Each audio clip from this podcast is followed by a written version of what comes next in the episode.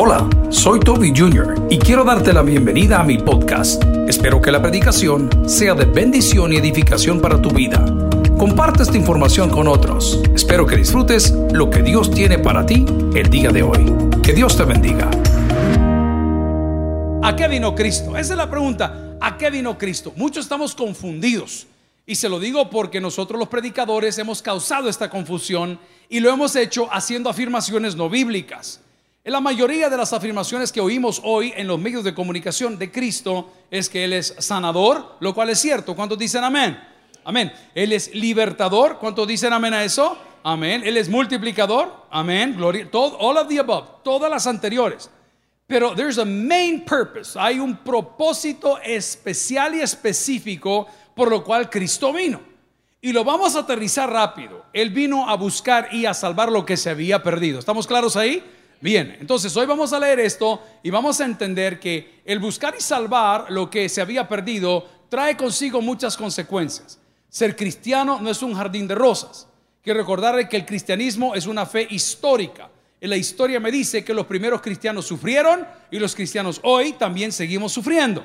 No es algo que desaparece no es una medicina mágica, es un estilo de vida que trae mucha bendición. Estoy en Juan 12, 27. Si ya lo me dicen un fuerte amén. Estas son palabras de Jesús y dice: Ahora está turbada mi alma. Punto y coma. ¿Y qué diré? Pregunta: Padre, sálvame de esta hora. Mas para esto he llegado a esta hora mas para esto he llegado a esta hora. Oremos al Señor Padre, gracias que los próximos minutos de meditación sea de crecimiento y de bendición para todos. Oramos por aquellos que van a conocerte el día de hoy, que tu Espíritu Santo nos acompañe para poder exponer tu palabra, Señor, como es digna. En Cristo Jesús lo pedimos. En la iglesia dice, amén. Pueden sentarse, amigos y hermanos. Este versículo 27 nos habla de Jesús anunciando su muerte. Y Jesús vino a la tierra con varios propósitos y lo voy a dividir en tres. El primer propósito que Jesús tenía por venir a la tierra, a pesar de que dije al inicio que era a buscar y a salvar lo que se había perdido, Jesús vino a revelar a Dios. ¿A qué vino Jesús? A revelar a Dios. A eso vino Jesús. ¿Por qué vino Jesús a revelar a Dios? Porque Él es la imagen de su sustancia. Porque Él es la imagen de su sustancia. Es por eso que todas las demás religiones del mundo no pueden encontrar a Dios porque no quieren creer en Jesús. Voy a poner dos ejemplos. El primero es el judaísmo y el segundo es el islam. El judaísmo y el islam, para ellos es un profeta. Ah, sí, es el hijo, no sé, sí está bien, pero no pueden encontrar a Dios si no encuentran primero a Jesús. Y eso quiero que lo busque en Colosenses capítulo 1, versículo 15. Póngale atención que esto es muy básico y muy importante. ¿Por qué la gente no conoce a Dios? Porque no conocen a Jesús. Todo el mundo dice, ay, adoramos al mismo Dios. No, no, no, querido. Si tú no adoras a Jesús, tú no adoras al mismo Dios. Si para ti Jesús, uy, está por debajo, mm, si Jesús está por debajo de la Virgen María, mm, estás en graves problemas. Porque la Virgen María es la Inmaculada Virgen María, la Madre de Jesús, amén, pero nunca estará por encima de Jesús. Cuando nosotros decimos, uy, vamos a llegar a Jesús a través de María, nosotros estamos cometiendo un error, porque la Biblia no dice eso. La Biblia dice, y nadie viene al Padre si no es por mí. Eso dice la palabra. Entonces yo te pregunto, ¿dónde está el fundamento de esa afirmación de creer que van a llegar a Dios a través de otra persona? ¿Dónde está el fundamento para decir el día de hoy que yo voy a conocer quién es, eh, ay, vamos a poner un nombre. Yo quisiera conocer quién es la hermana Patty, pero para conocer quién es la hermana Patty, voy a conocer a su primo. No se puede. Porque esta persona tiene, valga la redundancia, personalidad propia. ¿eh? Tiene todo lo que Dios le ha dado. Entonces, nosotros no podemos decir que conocemos a Dios si no conocemos a Cristo. El problema es que en el nombre de Dios se hacen muchas cosas. Si llego a Colosenses capítulo 1, versículo 1, ¿qué dice la palabra del Señor? Él es la imagen del Dios. No le oigo, Él es la imagen del Dios. Ok, ¿cómo es Dios? ¿Cómo es Jesús? Es por eso que cuando nosotros tomamos estos textos de humillación, a mí muchas veces me duele el alma. Bye. Cuando mis hijos llegan a pedirme algo, lo piden de una manera nice, pero no lo piden de una manera humillándose. El cipote que me estaba pidiendo un juego de llantas para un carro, No digo decirme, oh Padre eterno, soy un perro de la calle con llagas en las patas y gusanos en la cabeza. Oh Padre eterno, soy una porquería, aunque es cierto. Pero Él no me lo dice así, sino que llega y dice, papi, podemos hablar. Y usted, papá, dice, usted sabe que cuando un hijo se acerca, siempre se acerca por algo, por un consejo, por un regaño, por un préstamo, pero, pero él llega con naturalidad y con respeto. Yo no te estoy diciendo que ah, te excedas para con Dios, sino que conozcas quién Dios es. Muchas personas han pintado un Dios sádico. Y ahorita los que son ateos, contrarios, que niegan la existencia de Dios o que no les gusta el concepto, están diciendo, ja, ja, ja, mira cómo Dios los tiene. Hermano, Dios no come murciélagos. Dios no anda experimentando con bacterias. Dios es tan perfecto que cuando nosotros cortamos nuestra piel, ella sola se cura. Y cuando los chuchos se hieren las pezuñas, él la lamen y se cura. Y cuando usted le pega la pedra al mango, vuelve a cerrar. Así es Dios de lindo. ¿Quién comenzó a jugar con la creación? El hombre. Entonces, ¿por qué vienen a meterme a Dios donde Dios no está? Mira cómo Dios los tiene de rodillas. Claro, de rodillas estamos porque sabemos que somos pecadores. Pero Dios a nadie tiene de rodillas. No, de ninguna manera. Por eso la palabra en Colosenses capítulo 1 versículo 15 nos dice, Él es la imagen del Dios invisible. ¿Y de quién está hablando Colosenses? De Cristo. Y yo te hago una pregunta, hagamos la analogía. ¿Cómo nace el Señor? Humilde. ¿Cómo es el Señor? Sumiso. Son atributos comunicables, atribuciones que puedo contar, atributos comunicables. Ya les he dicho que Dios tiene atributos incomunicables porque mi mente no lo puede escribir. Le doy una idea estaba comiendo algún tipo de fruto y de repente mordió una semilla, esa sensación del diente que eh, descríbala. Uno dice, ay, a mí se me fue pero nada, ay, y el nervio por aquí. Y el otro dice, ay, a mí me dolió hasta la lengua. Y el otro dice, mira, yo no hallaba ni para dónde ver, porque todos, ok, esos son atributos incomunicables. No, no tengo palabras para decirlo. Pero los atributos comunicables de Dios, estamos diciendo que nadie puede conocerle si no conoce a Cristo. Y si vemos cómo Cristo nace, Cristo nace con humildad, con sencillez.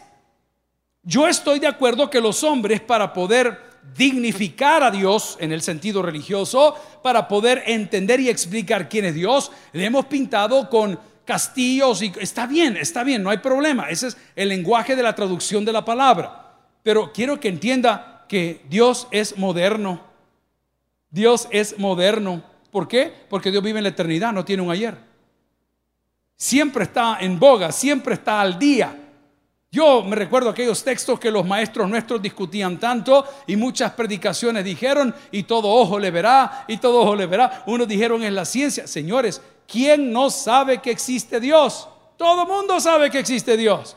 ¿Por qué? Porque pudimos verlo a través de Cristo. ¿Cuántos cristianos hay en el mundo? Miles de cristianos, millones de cristianos en el mundo. Pero Colosenses me dice que el Dios al cual yo adoro se reveló a través de ese Cristo que nosotros hoy seguimos. Vamos a Colosenses 1.15 y dice la palabra, si me lo pone por favor ahí en el texto o lo busco yo por acá. Y Él es la imagen del Dios invisible. Ojo primogénito de toda creación. O sea que Él estuvo en el Génesis como va a estar en el Apocalipsis. Entonces Jesús no es que, ah, no, si Él fue un profeta, no, Él es. No es que Jesús hizo, Él hace. No es que Jesús dijo, Él dice. No es que Jesús sanó, Él sana. Él está ahí siempre. Entonces nosotros vamos a entender que la primera función de Cristo no era dando un show mediático, ni sacar al paralítico, ni al de Bethesda, ni agitar el agua. No, no, no, no, no. Él vino a revelarnos al Padre. Yo tengo el privilegio de conocer a los hijos del pastor Luna de Guatemala. Y tuvimos algunas actividades en New York hace algunos años. Yo nunca he conocido al papá de los hermanos Luna, el mega pastor de Guatemala. No lo conozco. Pero cuando hablé con los hijos le preguntaba, mira, ¿y tu papá cómo es? ¿Es enojado? ¿Es aquí? ¿Es allá? Pero eh, uno de los dos, que es el que más se parece al papá, tiene la misma risa, tiene el mismo cuerpo, tiene el mismo carácter y es bien nice. Entonces cuando yo veo al hijo, yo conozco al padre. ¿Qué sucede con mis hijos? Ven a uno de ellos, quizás voy a decir al menor de ellos, y todo el mundo dice, este es igualito al papá. Ajá, porque el hijo revela al padre. Amigos y hermanos, la primer función de Cristo en la tierra no fue hacer milagros. fue revelarnos al Padre. Y no te estoy diciendo, revélate, revélate. No, no, no, no. Dar a conocer cómo la esencia de Dios es. Y lo primero que vemos en Cristo es esa dosis de humildad que pudiendo llamar repetidas veces legiones de ángeles, decidió callar. Que pudiendo repetidas veces arrastrar a medio mundo, decidió someterse. Una de las evidencias de ser cristiano es el sometimiento. ¿A quién? A las autoridades superiores. Bah, les voy a dar un ejemplo. Nosotros tenemos una organización que por alguna razón creció y tenemos pastores de toda edad, de todo tipo, todo tipo de intelecto, de todo tipo tenemos. Pero hay jóvenes que no son muy sumisos. Y yo solo les digo con cariño, hermano, aquí nadie está a la fuerza. Hermano, yo no te llamé a predicar, Dios te llamó a predicar, a mí también me llamó. A ti te llamó en el lago, a ti te llamó en San Marcos, a ti te llamó en la Unión, a ti te llamó en San Miguel, a ti te llamó en Sonsonat. A mí, a mí me llamó a San Salvador, no me llamó a otro lugar. O sea que tú y yo no estamos compitiendo. Esa es tu área. Sí, pero que yo, hermano, si es que yo no te dije, por favor, por favor, por favor, forma parte de esta institución. Dios te trajo acá y yo creo que te trajo con un propósito. El día que tú no te sientas cómodo, el día que digas, mira, ustedes están haciendo cosas que no son correctas, el día que tú creas que ya no estamos predicando a Cristo, ya esté crucificado, el día que comienzas a vender indulgencias, el día que en este lugar se predique de otra cosa y tú no te sientas cómodo, Ten la comodidad de hacerlo de la mejor manera. No tienes por qué pelear, no tienes por qué denigrar, no tienes por qué hablar mal del lugar que te formó. Simplemente puedes decir, hey, miren, yo ya no, no hay problema. Ojo, Dios no quiere adoradores a la fuerza. Él quiere adoradores en espíritu y en verdad. Entonces la segunda causa cuando vemos a, a, Cristo revelando a Dios, nos revela cómo Dios es en esencia para que los humanos lo entendamos. Es que Dios no es hombre, ni hijo de hombre, para que mienta o para que se arrepienta. O sea, no me quieras definir a Dios con tu mente, porque nuestra mente humana es finita, no finita de delgada, finita de tiempo, finita que no tiene la capacidad. El otro día llegué a la casa, encendí la computadora, ha estado por años ahí, la verdad. Y los sábados que me quedo ahí en la tarde, entre orando, viendo, escribiendo, ajustando, pensando, casi siempre me pego una encerrona. Y cada vez que yo encendía la computadora de la casa, tardaba 20 minutos en arrancar. Y decía, eh, pensando, pensando, pensando, pensando. De repente, mira, le digo, ¿qué es lo que pasa con ustedes? O sea, tienen una sesión aparte porque tienen esta computadora topada. Claro, porque estaba llena de videos, llena de fotos, trabajos que ellos hacen de sus motos y tonteras. Y cuando yo quería usar, no se podía. Yo les digo, uno de los que conocen acá, haceme un favor, conseguime un disco externo y andaba vaciame todo lo que ahí está. Porque la computadora había llegado a su capacidad. Y por más información que yo le quiera meter a la computadora, no tiene la capacidad. Por más que usted crea conocer a Dios como teólogo, como pastor, como persona de oración, su mente no tiene la capacidad. Porque Él es mucho más grande que todo lo que te imaginas. Entonces, Cristo nos revela quién Dios es. Y cómo es Dios, la Biblia lo describe. No hay dos dioses, la Biblia lo describe. ¿Cómo dice la Biblia que Dios es? No tenga miedo, estamos en un estudio bíblico. Dios es, Dios es, Dios es amor. Amor. No es que hoy te odio, mañana te quiero. Esa es su mujer. Dios no es así. ¿No le ha pasado a usted que hay personas que un día saluden y el otro día no lo conocen? Gente tonta, hermano.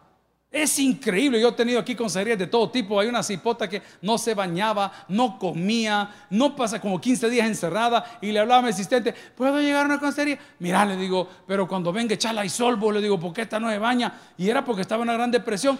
Gracias al Señor, salió de la bendita depresión, salió de su problema, arregló su vida, está trabajando. Estaba yo en Navidad comprando regalos para algunos colegas y amigos y en la misma fila de la caja donde estamos pagando en juguetón, la tenía específicamente al lado y no lo conozco.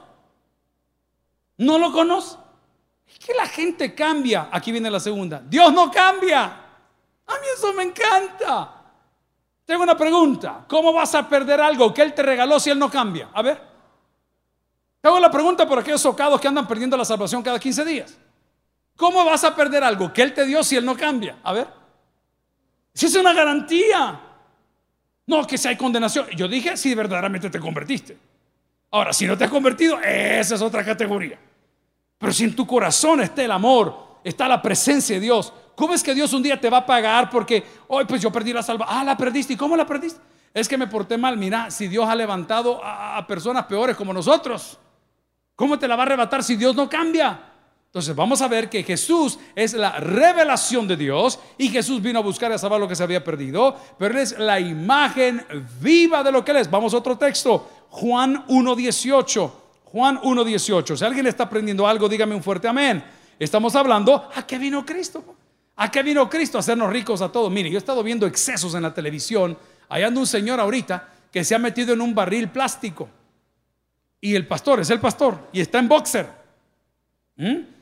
Es de raza moreno, porque los excesos casi siempre se dan en estos lugares muy lejanos, como se dan también acá en los medios de comunicación. Gente que convierte el agua en vino porque están orando gente que le pone oro en las manos al otro. Te hago una pregunta. ¿Te hace el agua en vino? ¿Te hace el oro en las manos? ¿Te hace la unción que te caigas una mejor persona? No, no, te hace parte de un circo. Pero cuando te vas a la casa llevas los mismos pecados y las mismas malas intenciones. Un Juan 1.18 que dice, a Dios nadie le vio jamás.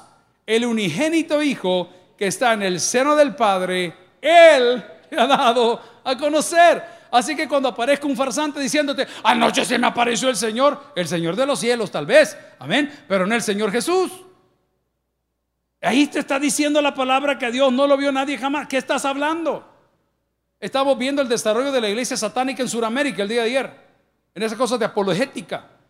Y aparece un tipo que dice que él estaba buscando a su, a su rey, a su Dios, que no es Dios, sino Satanás, y que se fue a una montaña y estando en la montaña le apareció un ángel con siete alas.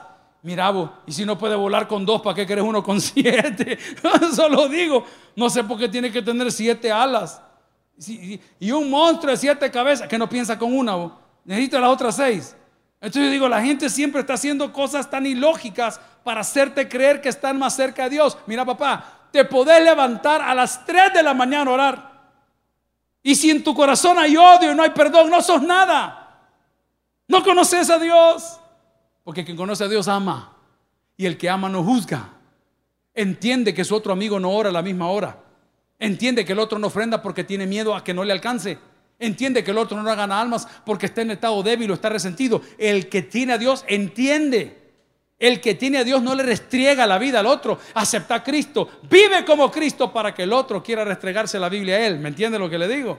Son dos cosas diferentes. Vea lo que dice por favor el Evangelio de Juan 1.18. A Dios nadie le vio jamás. A ver, dígalo conmigo por favor. A Dios nadie le vio jamás. Entonces, no, me venga con cuentos. ¿Qué pasa con los testigos de Jehová? ¿Qué pasa con, con los mormones? ¿Qué pasa? solo contestes estas preguntas. En la Biblia, yo no estoy siendo un apologeta. No, no, no. Conteste lo que dice la Biblia. Si nadie lo vio jamás, sino que dice la palabra, el unigénito Hijo, el que está en el seno del Padre, Él le ha dado a conocer. Entonces cuando conozcas a Cristo vas a entender la esencia de quién es Dios y ojo, esto es lo primero que vas a perder. Le vas a perder el miedo, pero vas a haber ganado el respeto.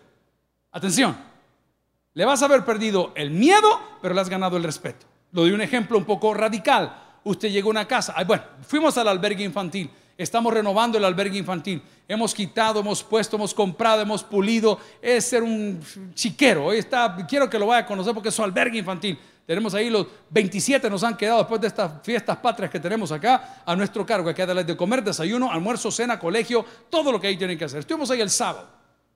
Y a la hora de llegar, vi un perro que yo se lo regalé hace mucho tiempo, que es Boimarane, la raza se llama Dino. ¿Cómo se llama el perro?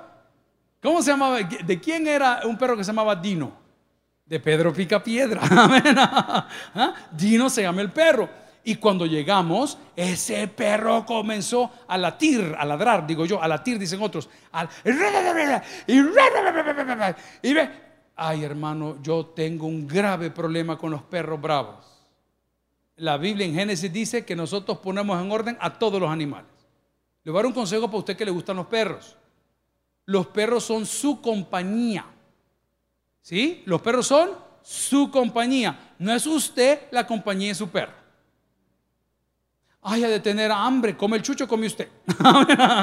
Ay, ha de tener no sé qué, come el chucho. El perro es su compañía. ¿eh? No es usted la compañía del perro. Y le digo porque I'm a dog lover. A mí me encantan los perros. Y yo pasé casi seis años encerrado, el 24 con mi chucho en la casa por lástima. La familia estaba con la otra familia en Estados Unidos. Ay, ya van a ser las 12, si pobrecito el perro. Si el chucho no sabe ni qué día es, hermano. Pero ¿por qué le digo esto? Porque cuando llegamos allá, a este lugar, estoy hablando de perderle el miedo, pero ganar el respeto. Le pregunto al tío, tío, ¿y a vos por qué el perro no te ladra? Ah, me dijo el tío, porque yo todos los días le traigo una galletita. ¿Ah? Una galletita el chucho, una galletita el tío. ¿Me entiendes lo que le digo? ¿Y qué pasó? ¿Y qué pasó? El perro, él ya le perdió el miedo. Los dos se perdieron el miedo. Porque el perro ladra porque tiene miedo. El perro ataca porque tiene miedo. El perro no es malo. El perro ataca porque está inseguro. Entonces, pero lo respeta. Entonces cuando llega hablando, ¿cómo sé que respeta al perro? Porque de que lo veo, ¿dónde está? Pero le hablaba como a tres metros, ¿me entiende lo que le digo? No llegaba a meterse en la jaula, Dino, ¿dónde estás? No, no se puede. Hoy voy a volver a la Biblia. Cuando tú conoces quién Dios es, le pierdes el temor, pero te crece el respeto. Es una evidencia. Ya no llegas ahí, ay Dios mío, no, no, no, no, no tú, tú, le tienes respeto a Dios. Y por respeto a Dios nos frenamos de muchas cosas. Es por eso que la religión no funciona. Porque ¿qué te da la religión? Miedo. Miedo. ¿Qué nos decían antes? Ay, del que se muera sin un escapulario. ¿Qué decían?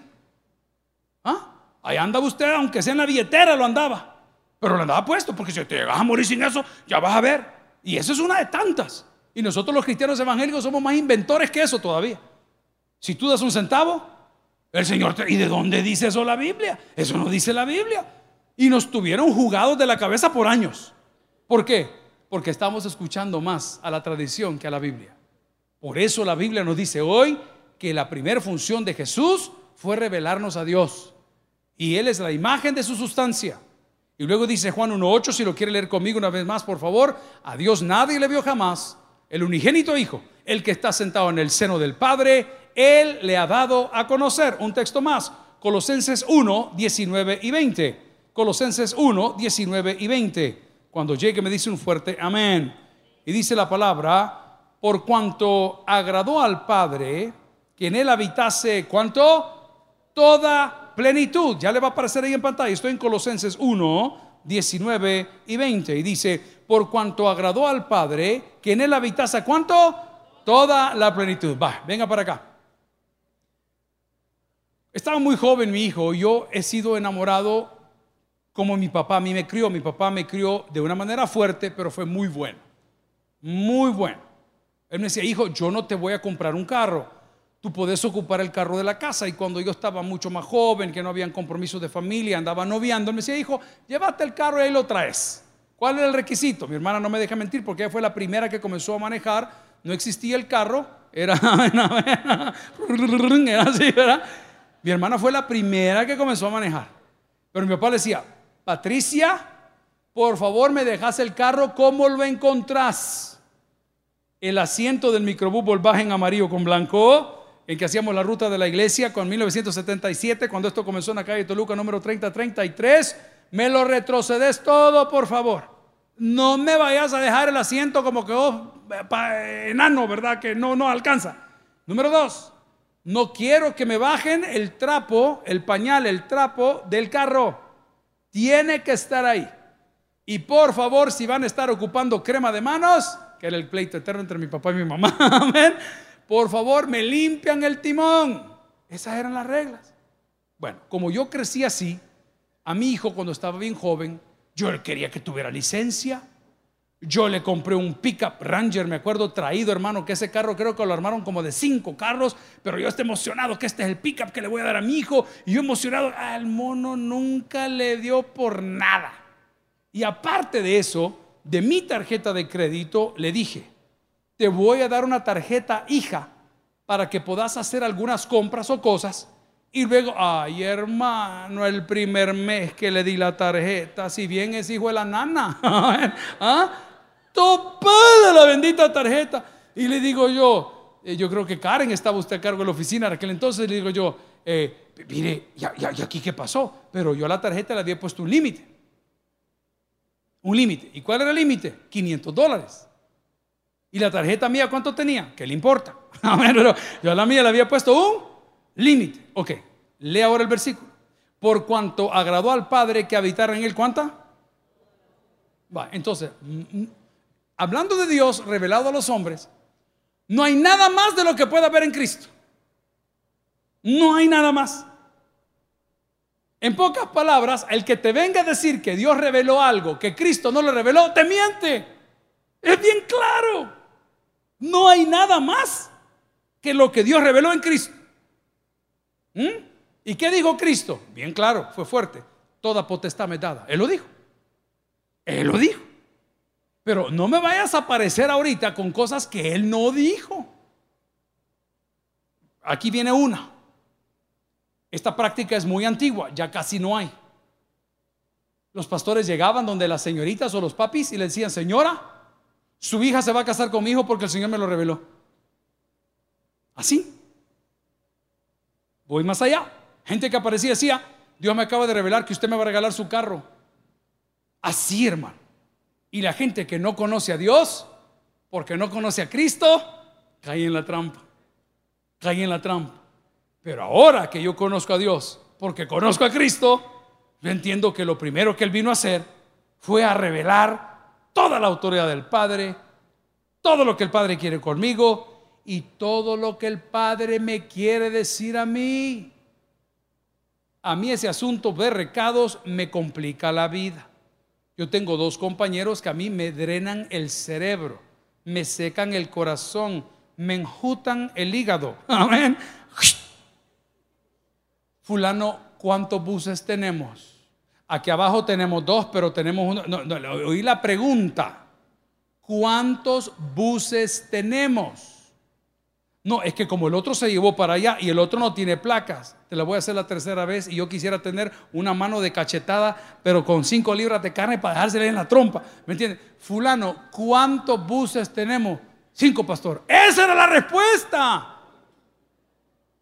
Pero se van siempre por la tangente.